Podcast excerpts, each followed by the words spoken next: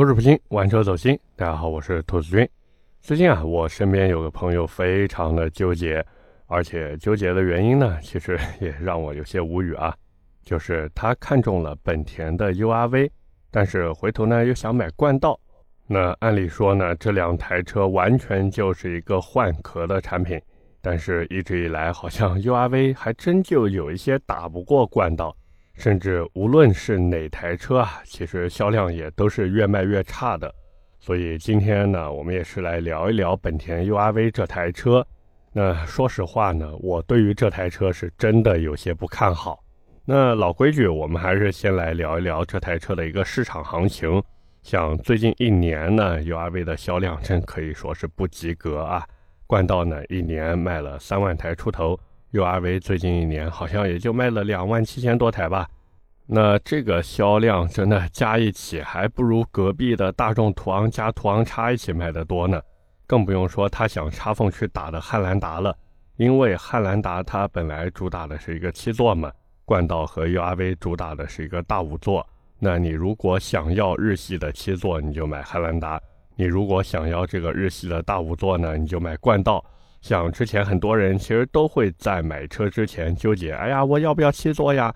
但是我觉得这事儿其实很简单，就是你带着家里面人去 4S 店体验一下，你看看自己能不能安排好，就是谁坐汉兰达的第三排。如果你能安排的好，那你就买汉兰达那种七座车。如果说不可以啊，觉得这谁坐第三排都委屈啊，都憋屈，那你还是买冠道或者 URV 这种大五座吧。或者拿着对吧差不多的预算去看一些 MPV，当然呢，无论买哪台，你都必须要是那种非日系不买的，否则你在市面上看看，真的还有很多很多其他的选择。哦，对了，还有个日产，但是日产那边的车子算了吧，日产还是老老实实的玩沙子去吧啊。那现在东风本田 URV 呢，卖的最好的是三七零 Turbo 的那个两驱尊雅版，这个版本现在优惠大概也就两万块钱这样。主要的卖点呢，其实也不多。一个是和 1.5T 版本相比啊，这个370 Turbo 两驱尊雅呢多了一套 2.0T 发动机。另外一个卖点呢，就是这个配置有什么悬架软硬调节呀、车顶行李架等等，看上去你是占了一点便宜的。而且最关键的是呢，在网上的四驱版价格贵了两万。哎，你说客户不想要四驱版车型吗？他想呀，但是他更想能省两万块钱。像很多人，他捧着这个预算，然后到了 4S 店，自己呢去试驾一下，然后试驾的时候呢，销售再给你吹吹耳边风，跟你说这个四驱系统呢也是一个适时四驱啊，它不是全时四驱的，你要这个四驱城市代步没有用。那像有的人他耳根子比较软啊，意志不坚定，再想一想，哎，这个对啊，我这平时也没什么用啊，这四驱系统。我买个两驱的还能省两万块钱，那就买这两驱的吧，对吧？所以这也是为什么现在这个两驱尊雅卖的那么好。我觉得本田 4S 店的销售真的立了很大的功劳。当然，更多的情况是什么呢？是客户自己对比了，然后去买这个车子。为什么我会这么说呢？因为东风本田 4S 店的那个服务态度，只要买过东风本田车子的人，其实心里面都懂，对不对？那一般来说呢，去买 URV 的客户呀。其实基本上买的都是 2.0T 的车型，因为整体的优惠幅度呢，它会比冠道的 2.0T 更大一些。他们这两台车 2.0T 版本啊，最终的落地价有可能差到一万块钱左右。但是，假如说你是想买 1.5T 车型的话呢，那这时候对吧？冠道其实是比 URV 更合适的，因为冠道 1.5T 的入门价格更低，它比 URV 的 1.5T 真的便宜了不少。整体算下来呢，会更实惠一些。实际上，像很多人他说：“哎，我买冠道一定要买 2.0T 发动机，这真的对吧？有必要吗？”因为本田的这个 2.0T 机头表现呢，我是觉得真的有点怎么说呢？就是用篮球里面的一个词来形容，不是那个唱跳 rap 篮球那个篮球啊，正经的篮球就是空砍，常见于威斯布鲁克、詹姆斯、杜兰特、哈登、欧文等球员身上啊。铁血两分猛如虎，一看战绩零杠五。换句话说，就是这个 2.0T 发动机在 URV 或者冠道身上呢，属于空有马力数据，但是实际表现真的有些拉胯。像这个 2.0T 的发动机，最大马力272匹，最大扭矩370牛米啊！各位想想，这个动力数据摆在这边，除了那个某国产能跑六秒的 SUV 以外，还有哪个 SUV 能做到这样的数据，对不对？2.0T 发动机272马力啊，这个数据看起来真的太棒了。但是实际情况呢，就是 URV 和冠道啊，它这真的空砍代表作之一。这么大的马力，按理说跑的应该挺快的，可是百公里加速实测成绩也就是在八秒左右。这隔壁的 Q5L 四五 TFSI 看完估计对吧？这笑了呀，笑死了。所以有时候我就在想，这本田啊，这机头马力看着美如画，怎么跑出来这么拉胯呢？那至于这台车的保养啊，很多人也是很关心的。我也是问了一下，一般来说呢，就是五千公里或者六个月啊，就是半年做一次小保养。1.5T 车型呢，做一次小保养大概八百块钱，2.0T 呢大概九百块钱，差不多就是这么一个行情。那你一年做两次保养，1.5T 就一千六，2.0T 呢就一千八。像有的时候 4S 店啊，他也会卖一点保养套餐给你，或者你的车子呢在店里面进行一个保险的续保，也可以问问销售，就是有没有保养赠送。毕竟这个规矩是死的，人是活的嘛，你们懂的。那实际上呢，本田的车型一直以来都非常的畅销，对不对？上到雅阁、CRV 这种我觉得很白开水的车型。下到思域和飞度这种年轻人口嗨专用车啊，销量基本上都不用愁，甚至可以说，只要挂上了本田的 logo，那大部分的消费者其实都认它。但是这件事情放在现在三十万的 URV 上面，其实就没有那么好使了。按理说呢，作为一个大五座 SUV 的代表车型啊，本田 URV 应该卖的其实还挺好的。那实际情况是什么呢？URV 这车，刚才我也说了，现在卖的真的很一般，而且就算卖的一般，它还总是被自己的亲兄弟，也就是冠道给按在地上摩擦。那可能有人会说，那不是因为冠道主销 1.5T 价格更低吗？像很多人买车，他就图一个牌子硬、价格低、空间大，那冠道自然就卖得好呀。是是这样，可是各位想想，URV 有没有 1.5T 车型？它其实也是有的呀。那么其中的原因除了价格以外，还有什么？我觉得有这几点。那在这边呢，也是和大家交流一下，也欢迎大家扶正啊。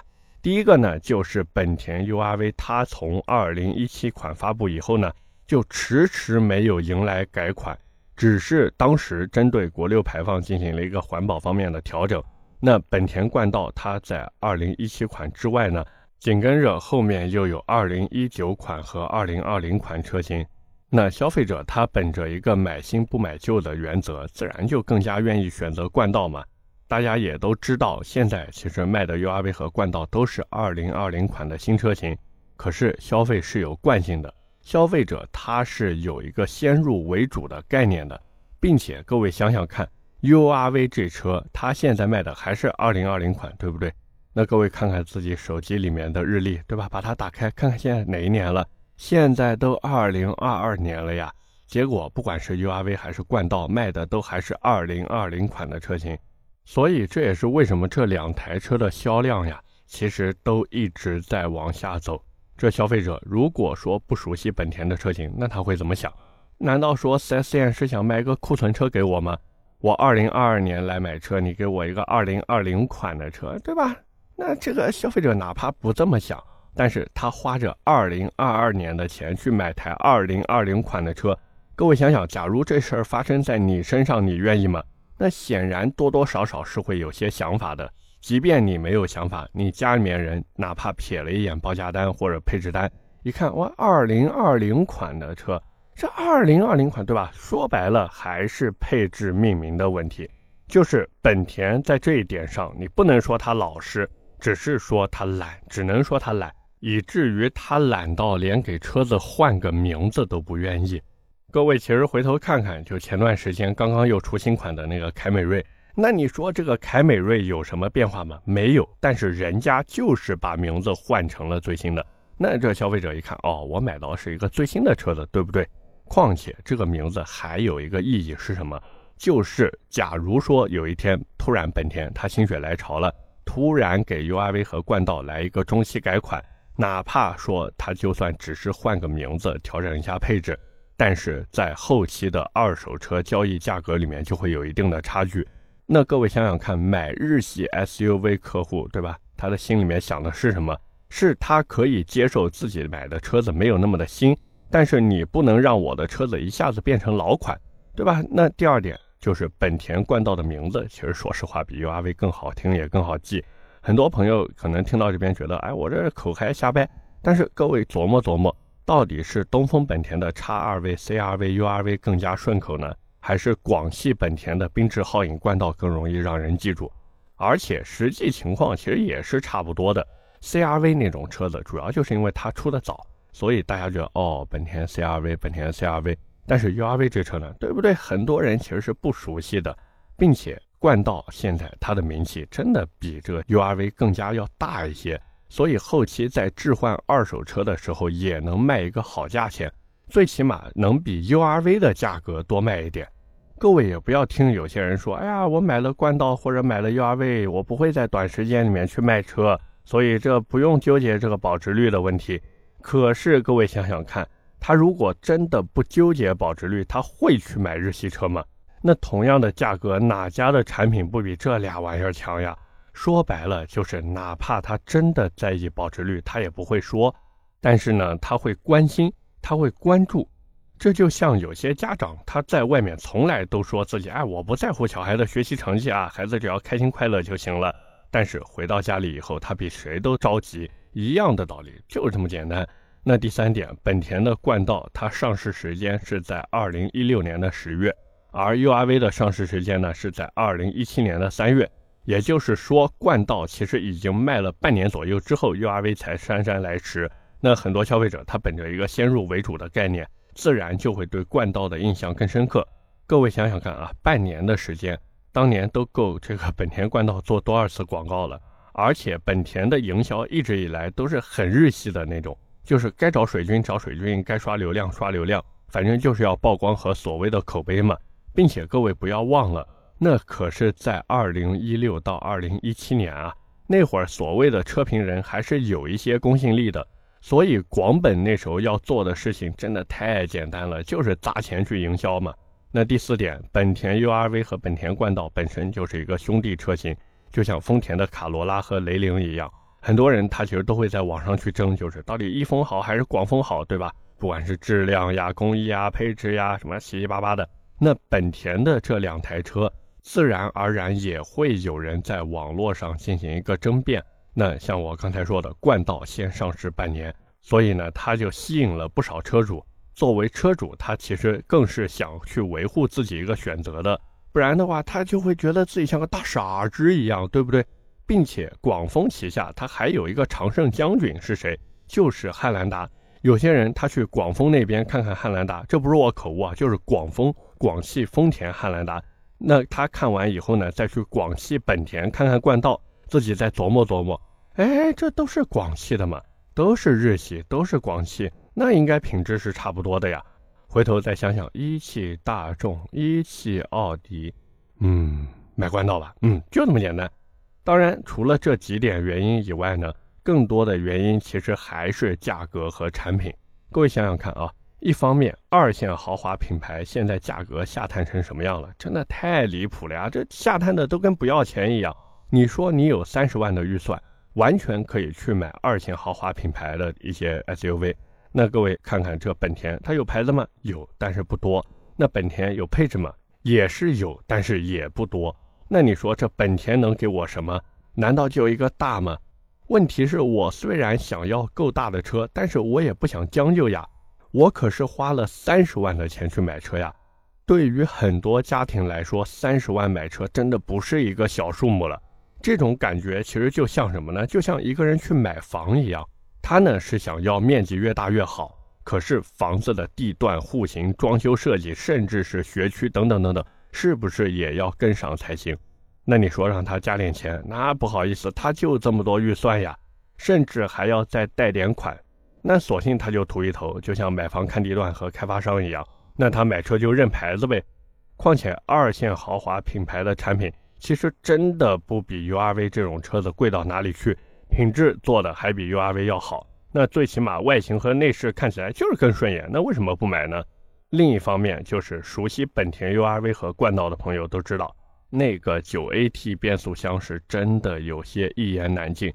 之前我在聊路虎的时候呢，其实也提到过采埃孚的这一套 9AT 变速箱。像我之前就吐槽过，我说这个变速箱，包括路虎、本田等等厂家都是被折磨的头痛欲裂，生不如死，带着消费者呢也是跟着一起受委屈。那哪怕你现在开着没啥问题，等到你车子出保以后，假如说出现什么问题，除非你给你的车子三大件买过延保。否则，这个东西修起来的价格真的是，哎，自己琢磨去吧，好不好？而且，假如说你对本田更熟悉一点的话，你估计也会知道，就是无论是 URV 还是冠道呢，其实都是国内的一个特供产品。那之前我还看有人问说，哎呀，这个本田怎么不给这两台车用混动呀？啊，顺便呢还吐槽一下，这两台车只有五十七升的油箱，那加满油最多也就跑个六百公里。而且那个 1.5T 发动机小马拉大车，油耗基本上也在十个左右。2.0T 的动力摆在这边也是十个左右的油耗。你看本田就是这么神奇，无论哪款动力都能让你体验到差不多的油耗。哎，就这么神奇。实际上呢，本田之所以这么搞，其实很简单，它来国内就是为了挣钱的。只要能偷工减料的地方，各位看好了，肯定给你偷工减料。各位不要觉得说，哎呀，日系车怎么稳定，怎么耐用？那是因为他们想省钱，所以给到的配置呢都不高，技术呢也不新。这就好比什么，你天天做小学一年级的数学题，你这一加一等于二算了八千多次，你觉得你还会出错吗？但是假如说让这样的人去算二元一次方程，我估计啊，他连那个 x 和 y 是啥都搞不清楚。而且像本田这种厂家。它的安全配置其实都是贴着最低标准去做的。假如说不容易被发现的话，我感觉啊，他们甚至都敢低于这个最低标准去做。反正日本人道歉也是家常便饭嘛。这没被发现，那就是工匠精神；被发现了，就是工匠精神啊，鞠躬的躬，这鞠躬就完事儿了嘛。但是死也不改，就是这个样子。所以，假如说你真的想去买 URV 的话呢，我觉得真的还不如去看看冠道吧。好歹以后哪天如果后悔了，这个二手车还能多卖一点钱，并且呢，各位也不要被本田那个 2.0T 的发动机忽悠了，不要成天想着什么 Honda VTEC、Best VTEC，因为本田牛逼的车子都是 Type 2系列的，你买的这个冠道，哪怕是所谓的 Type 2同款机头，它也不是真正的 Type 2，而一旦不是真正的 Type 2。那对于本田来说，你这车就是一个跑量的赚钱工具，它是不可能给你那么多好东西的，并且呢，我一直觉得所谓的大五座也不过就是一个营销话术而已。你如果真的想买车，空间其实真的够用就可以了，不要老想说，哎，我这空间上占点便宜，动力上占点便宜，这车厂不是慈善机构。它能给你大空间和 2.0T 高功率发动机的同时，别的东西一定会少给你。你如果想要面面俱到，那价格肯定也会水涨船高。那当然了，对于本田来说呢，想要提升 URV 或者冠道的销量也很简单，就是赶紧增配加改款嘛，顺便把那个恶心人的 9AT 变速箱换掉，对吧？最起码换一个，我们说对吧？这 CVT 可能有点拉胯。如果说本田真的给冠道换上十 AT 变速箱，再加上 2.0T 高功率发动机，完了这个价格还不变的话，我的天哪，这三十万级真的有好戏看了啊！但是如果本田他还想像现在这样继续把 URV 和冠道卖下去的话，那我觉得对吧？这各位可以跟这两台车说再见了啊！OK，那么今天关于本田 URV 呢，我们就先聊这么多。下面是我们的留言互动环节。上期节目啊，是我们的六月听友问答，这也是我们每个月一次的怎么怎么说呢？传统节目或者保留节目啊。但是我看了一下上一期的流量呢，其实并不是特别好，包括之前的那个前途 K20 那一期啊，其实也听的人不多。还有在之前的糯玉米，听的人呢也是寥寥无几。这个其实没办法，就是最近真的没什么新车可以聊。所以呢，我其实每次选题的时候也非常的头疼，而且我《兔子玩车日记》这档节目聊的话题还要尽可能的不和停车场那边重复，因为我这边如果聊了，停车场那边大家一听，哎，不对啊，兔子，你这个才聊过的东西，怎么停车场这边又聊一下？你这是不是炒冷饭啊？你是不是没活了啊？整不了活了？所以，对吧？这有时候为了给停车场让路，毕竟停车场这个节目排名第二呀。我说有时候选题为了给那档节目让路呢，所以这边呢就只能委屈一下各位了，好不好？那么回到我们这个留言互动环节上面来啊，第一条留言呢来自马克马，他说：“爱你偷偷的开车，爱你不悔去改车，爱你野马跑不快不肯哭一场，去马配马这喜马拉雅啊，站马站啊，节目越做越好啊。”是那黑夜中的文稿与录音，谁说没有充值的不算英雄？看两遍就唱起来了。哎呀，这个真的是太有才了！这 你这是直接把《孤勇者》的歌词给魔改了一下啊！但是看看我现在这节目的排名，我这啊，《孤勇者》可能谈不上，《孤勇者》《孤勇者》应该是可以的啊。第二条留言来自神勇南瓜头。他说每个月最爱的环节啊，说是这个留言问答是每个月最爱的环节啊。他说兔子，我们知道问题多，但觉得节奏有些快了，不像正常节目那样款款到来，澡都没洗完节目就完了。你知道那几分钟有多孤勇吗？哎呀，哎呀，各位是跟这个孤勇者过不去了吗？是不是因为我在停车场节目里面唱了一段孤勇者，所以啊，现在都是孤勇者吗？这洗澡还有几分钟没洗完，这对吧？下次洗快一点，好不好？下次洗快一点啊！最后一条留言来自幺八九八七八零 n u a i，他说：“兔子节目这么热，可歌可泣。这我节目热吗？我这个排名最高，我记得也就到了一个十二名，好不好？热的是停车场啊，停车场热度确实挺高的，但是玩车日记最多也就十二三名这样徘徊了。然后他说很久没评论了，不好意思，给我们打钱的渠道。”这个各位听节目的朋友呢，我上次看了一下，就是关于打赏的问题。我不知道为什么这个打赏它后台好像是给我开了还是什么，反正就关不掉啊，关不掉。但是呢，你们在打赏的时候应该能看到我写在上面的一个备注，对吧？就是不要打赏，不要打赏，千万不要打赏啊！那当然呢，我这也看到有些朋友确实给过打赏，在这边呢也是谢谢各位的支持。只是呢，大家对吧？挣钱都挺不容易的。你这边打赏给我，不管是打赏六块也好，十块也好，这我们且不说平台要抽一大半走。再一个，这六块十块，对吧？天热了，自己呢买点饮料喝一喝，买点冷饮吃一吃，对吧？不要打赏给我。我这边呢，一方面我有正经的工作收入，对不对？我之前都说过了。那再一个呢，这六块十块的，各位的。我还是想等这个车厂啊，厂商直接给我来一波大充值。那我要是真接到大充值了呢？我之前也说过，给大家发点福利，好不好？OK，那么以上就是我们今天这期节目的全部内容了，也是感谢各位的收听和陪伴。我的节目会在每周二和每周四更新，点赞、评论、转发是对我最大的支持。各位如果还有什么想听的车或者想聊的话题，也欢迎在下方评论区留言。我们下期节目接着聊，拜拜。